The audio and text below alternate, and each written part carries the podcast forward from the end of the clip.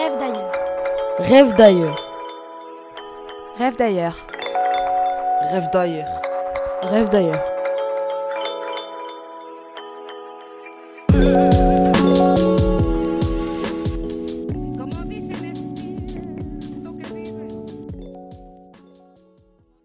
Le 15 mars 2011, le jour qui coûtera la vie de nombreux de mes compatriotes syriens.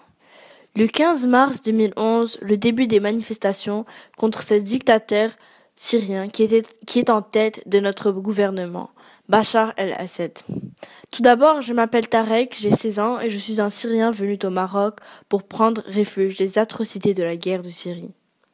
Depuis le début des manifestations, moi, parmi tant d'autres de Syriens, attendent et résistent avec comme seul vœu une paix dans notre chère patrie. Cette date du 15 mai 2011 marque le déclenchement de l'émigration de notre communauté. Malheureusement, il y a plusieurs raisons pour lesquelles les Syriens quittent leur territoire. Déjà, le manque de liberté et la sensation de faire partie d'une politique dictatoriale qui empêche la liberté d'expression à cause de la censure qui y est imposée. Tout d'abord, Bachar al-Assad a mis en place une politique unique et dictatoriale. De plus, les conflits internationaux et même régionaux utilisent la Syrie comme champ de bataille, ce qui amplifie notre souffrance. Il y a alors trois guerres. La guerre internationale, qui oppose principalement les États-Unis aux Russes, le conflit régional, qui oppose les chiites aux sunnites, et finalement, le conflit local, qui oppose les rebelles aux loyalistes. D'ailleurs, nous sommes devenus le pays ayant le plus de prisonniers, soit 1200 hommes. Mais nos chers compatriotes quittent surtout le pays par espoir de pouvoir vivre une vie meilleure avec un logement et un revenu minimum, un espoir d'éduquer des enfants, ce qui pour ma part est la raison. En Syrie, nous avons perdu la sensation de sécurité à cause de toutes les guerres qui se mêlent. Beaucoup de nos connaissances quittent la Syrie vers les pays voisins comme la Turquie, le Liban, l'Irak. D'ailleurs, 95% y vont mais d'autres partent vers les pays européens comme l'Allemagne, la France et même la Suède. Personnellement, ma famille et moi-même sommes partis vers le Maroc. Le Maroc étant toujours un pays en voie de développement, pourrait nous permettre ainsi de trouver du travail plus facilement et un logement moins cher en comparaison avec ceux d'Europe. Tout a commencé un soir où j'entendis mon oncle parler à mon père d'un ton ferme au sujet de la situation dans laquelle nous vivions.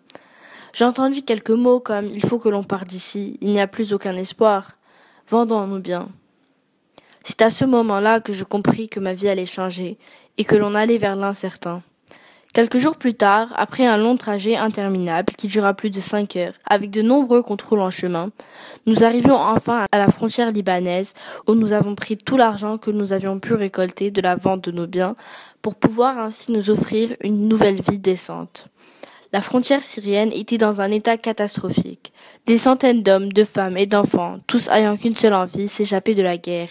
Je m'en souviens comme si c'était hier. Toutes les femmes accompagnées d'enfants qu'ils passaient de main en main par-dessus les barbelés tranchants. Quel souvenir d'enfance pour ces pauvres petits. Nous voilà enfin en Algérie. Mais notre aventure ne fait que commencer. Ma famille et moi-même avons eu la chance d'être parmi les premiers à avoir immigré vers le Maroc, ce qui nous donna la possibilité de traverser l'Algérie sans nécessiter de visa, ce qui n'est plus le cas. Ensuite, nous avons emprunté les chemins du Sahara pour, pour arriver à la frontière marocaine.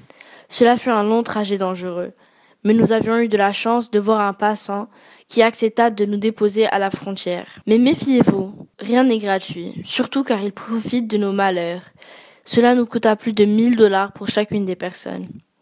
Mais cela est le prix à payer pour s'échapper. Une fois arrivés aux frontières, nous entrons au Maroc à travers des frontières informelles aux environs de Oujda, où l'on voit souvent des familles syriennes retrouvant les leurs, mais aussi des membres d'organisations marocaines des droits humains.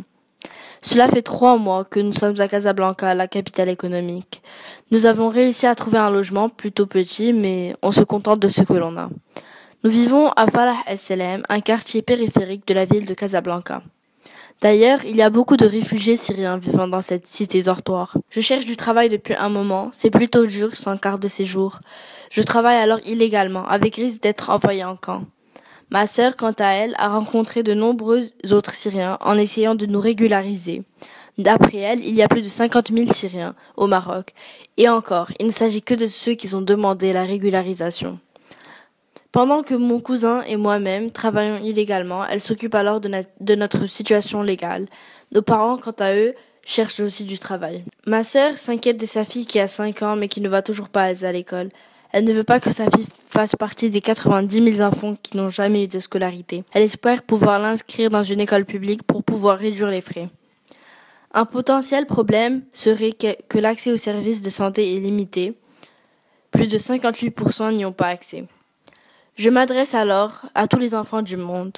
Je suis conscient que vous savez du moins brièvement tout ce que les Syriens subissent, et je pense que personne ne n'espère cette atrocité pour les autres. Je m'adresse aux adultes de demain, nous qui connaissons déjà les erreurs de nos prédécesseurs. Apprenons à vivre en communauté et à partager une terre sans conflit et avec égalité, avec justice. Rêve d'ailleurs. Rêve d'ailleurs. Rêve d'ailleurs. Rêve d'ailleurs. Rêve d'ailleurs.